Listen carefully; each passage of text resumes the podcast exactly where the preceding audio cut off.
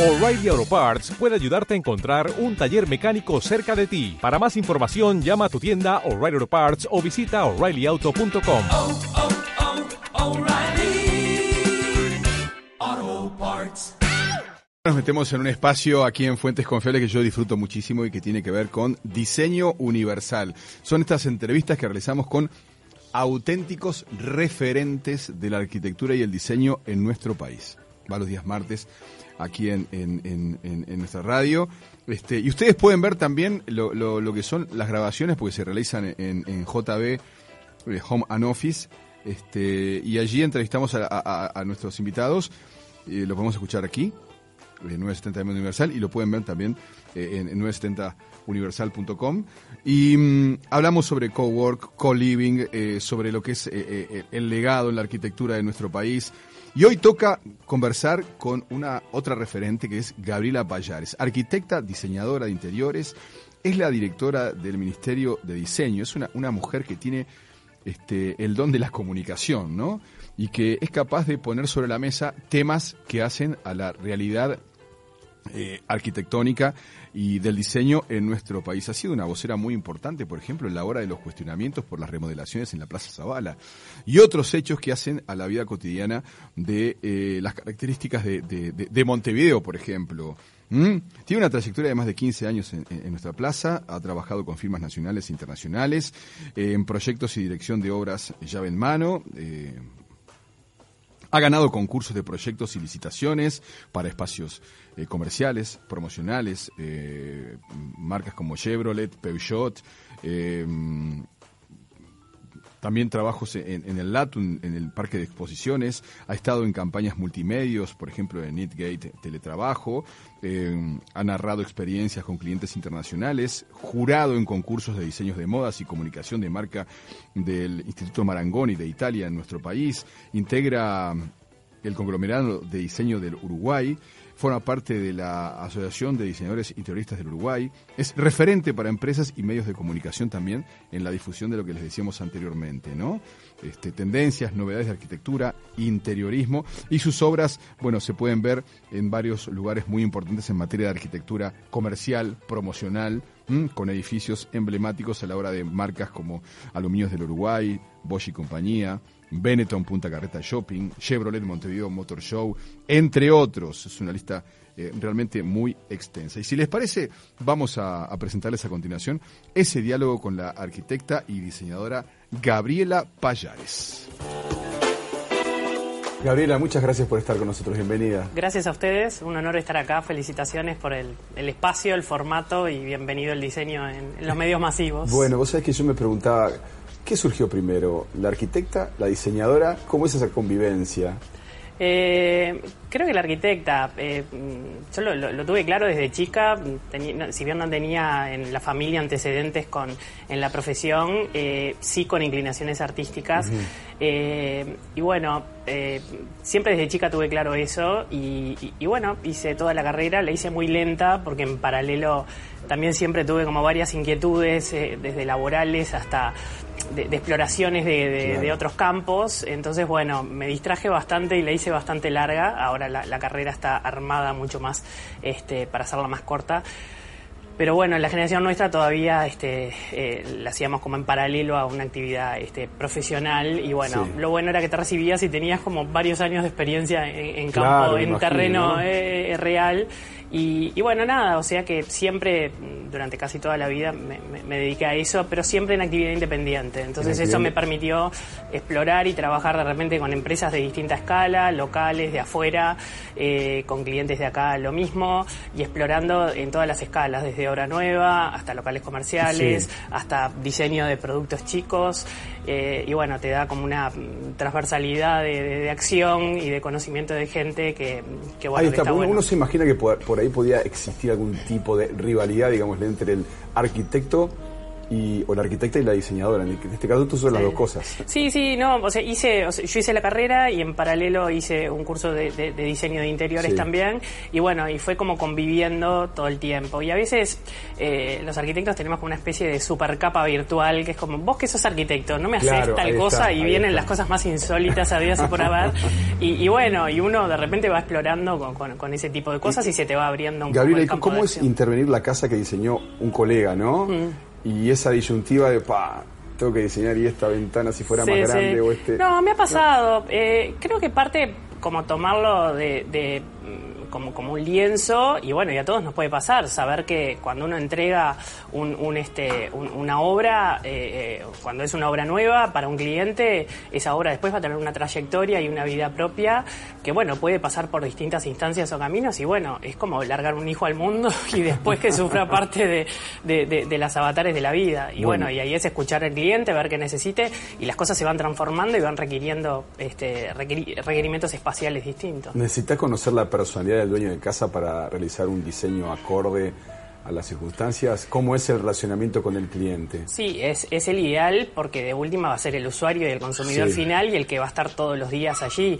Eh, no es que no se pueda, pero para que realmente sea sostenible en el tiempo y después no empiecen a aparecer cosas extrañas Sí. eh, y que realmente identifique a la persona que vive adentro, es como un traje a medida, ¿no? Claro, este, vos claro. podés un preta llevártelo y de repente usarlo bien, pero si te lo hacen a medida eh, va a ser otra otra otra la, la experiencia de Por uso. supuesto. Yo me pregunto, ¿cómo es tu tarea cuando estamos hablando, por ejemplo, de, de- una cosa es que venga un cliente y te plantee mi casa y otra cosa cuando viene un cliente con un modelo global, ¿no? ¿Cómo es ese, ese, ese- eh, eh, eh, eh, no es una disyuntiva, pero estamos hablando de diferentes escenarios. Sí, totalmente. Eh, son como ex- experiencias totalmente distintas. El, el de, el de la parte de la casa es como más a nivel residencial, más cuerpo a cuerpo con, con el cliente y su familia, y, y for- que das parte de, de, de- empezás a formar parte de ese modus vivendi que tiene cada uno, que es como muy especial y muy intenso a nivel de, de- de experiencia, ¿no? Sos una mezcla de psicólogo con, con todo. Eh, y bueno, y a nivel, lo otro es una instancia más de, de empresas que por lo general son empresas más internacionales, que Sí. aplican determinados códigos de, de- de réplica de imagen a nivel global. Entonces uno, eh, de hecho ahora estamos trabajando para una firma de automóviles internacional, que bueno, hay como que interpretar toda esa normativa que se aplica en distintos países y lugares. y este eh, instrumentarla a nivel local, cada caso cuerpo a cuerpo se, se evalúa y todo lo demás, pero los tiempos son diferentes, la, la interacción es distinta. A mí, a mí me gusta mucho la parte comercial o corporativa Claro, claro. justamente por ese tema. Es como que es menos personal, pero es mucho más, eh, eh, tiene un montón de componentes y de complejidad de instalaciones y de todo lo Y demás. esos espacios de modelos globales te dejan lugar para tu propia creatividad, para tu rúbrica. Sí, por lo menos en los casos donde yo he intervenido, sí, este, dan como ciertas licencias porque son necesarias, porque no es lo mismo hacer un, un showroom para una marca en Corea que en Perú, que en, en Uruguay o que en China o en Estados Unidos, digamos, ¿no?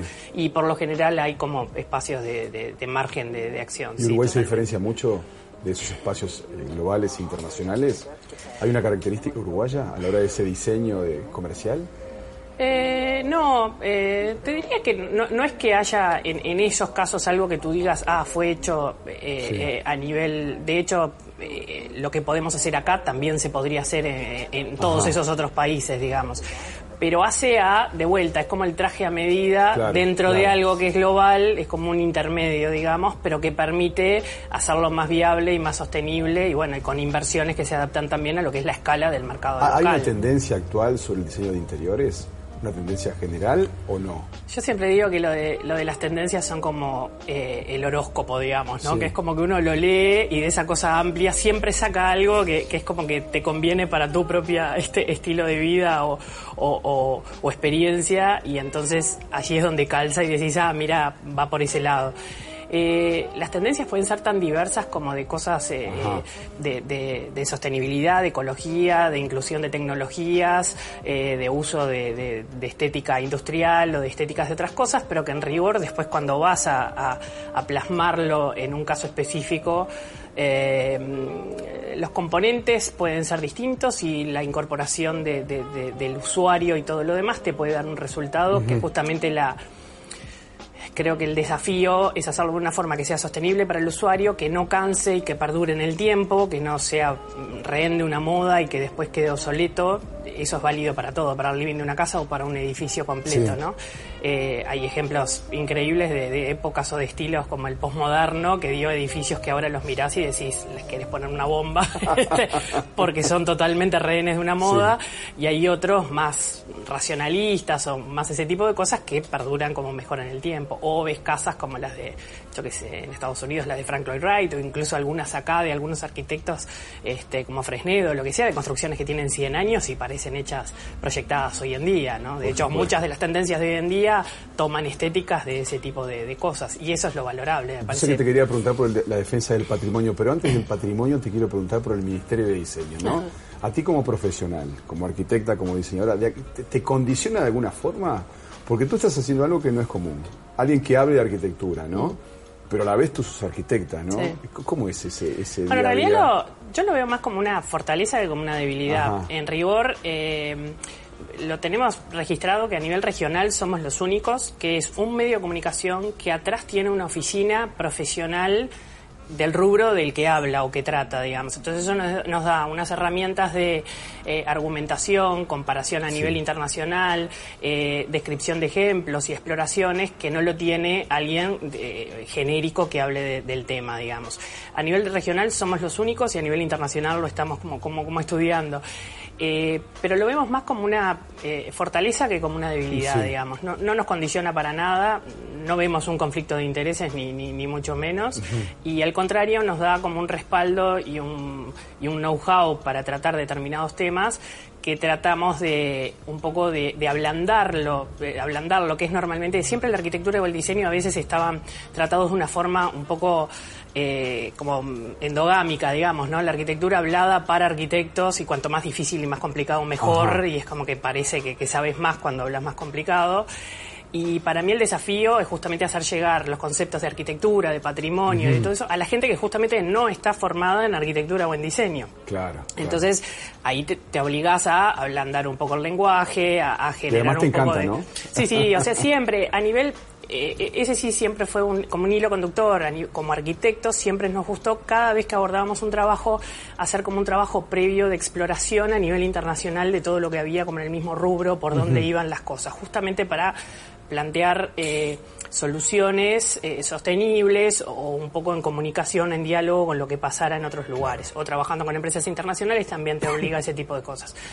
Entonces, eh, ese ejercicio es el que después, y, y a su vez pasó que, claro, cuando ya no tenés dos o tres años de experiencia, sino 20, eh, tu trayectoria propia fue en paralelo a la de muchos diseñadores a nivel internacional con mucha eh, trascendencia global, que sabés desde los primeros años qué hicieron, cómo lo fueron haciendo, entonces tengo como mucha capacidad de, de comparación y- Claro. y, de referencia entre esos mismos arquitectos o entre sí en, en su crecimiento este, en el ¿Falta panorama discutir más sobre el patrimonio de Uruguay?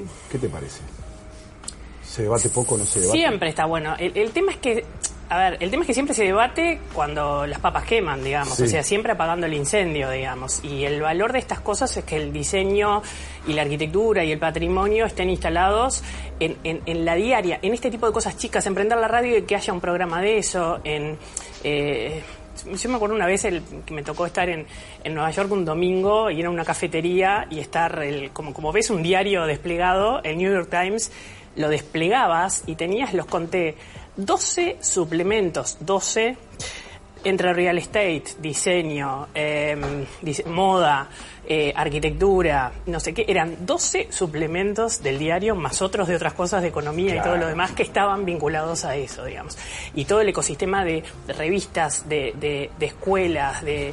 Hay veces que sí, que gana el mercado por cantidad, pero a veces es por concepto por el cual se abordan las cosas.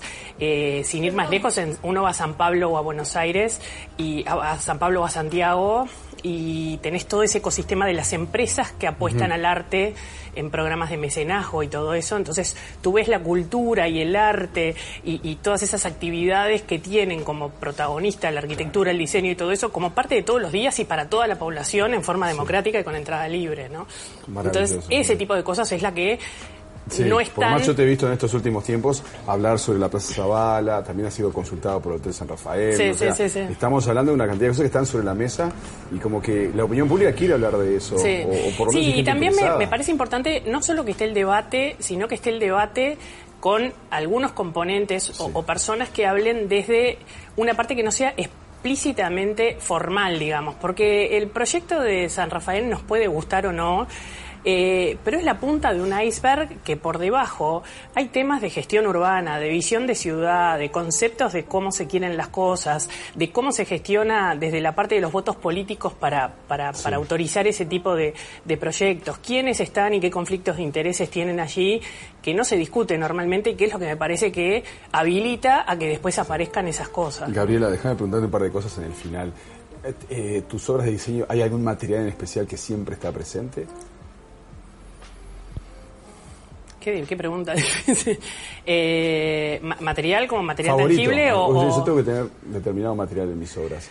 No, trabajamos con, trabajamos con, tratamos de trabajar con materiales eh, eh, nobles y que se consigan en plaza. Ha- Hay algunos que necesariamente uno tiene que hacer importaciones especiales, Claro. justamente cuando trabaja eh, con temas internacionales, pero mm, eh, es difí- a veces hay decisiones que hay que tomar porque si uno eh, te imaginas determinada mm, este, fachada con determinado vidrio, pero sabes que si se rompe eh, la importación demora 120 días y no sabes si el fabricante lo, lo puede traer en tiempo y forma, eh, pierde este, pierde solidez Y la, si la te pregunto solución. una obra emblemática tuya, ¿tenés alguna? Eh, no sé, tenemos varias y es como, eh, eh, ta- tenemos varios showrooms para Peugeot, que es este, la, la- la- la marca a la cual le hacemos esa traducción de, Sí. de temas este, internacionales. Tenemos algunas viviendas con soluciones también este, con eso y, al- y varios locales comerciales de, en, en shoppings y eso, pero son como todos, este, no, no hay ninguna así. Este, que diga- El Sí. ejemplo de los hijos, por ejemplo. ¿eh? Sí, no, siempre son todos como, como referencias que tratamos justamente de eso, de que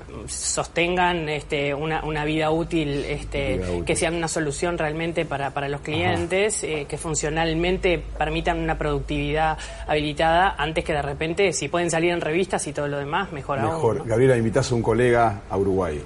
¿no? ¿Qué, qué obra le mostrás? ¿Qué decís? Bueno, esto es representativo. de Eso es un tema, siempre lo, lo discutimos a nivel de, incluso hay algunos temas de asesoría para partidos políticos que nos piden temas de, de- de recorridos temáticos, pero que no sean del mercado del puerto, el asado, este, y ese tipo de cosas. Y bueno, y nos ha tocado hacer de repente de universidades. Este, el, el año pasado recibimos a una delegación de una universidad brasilera que quería ve- ver arquitectura contemporánea. Y decís, ¿qué le mostrás? O sea, porque uno tiene registrado Palacio Salvo, Sí. el circuito Ardeco de la Ciudad Vieja y eso.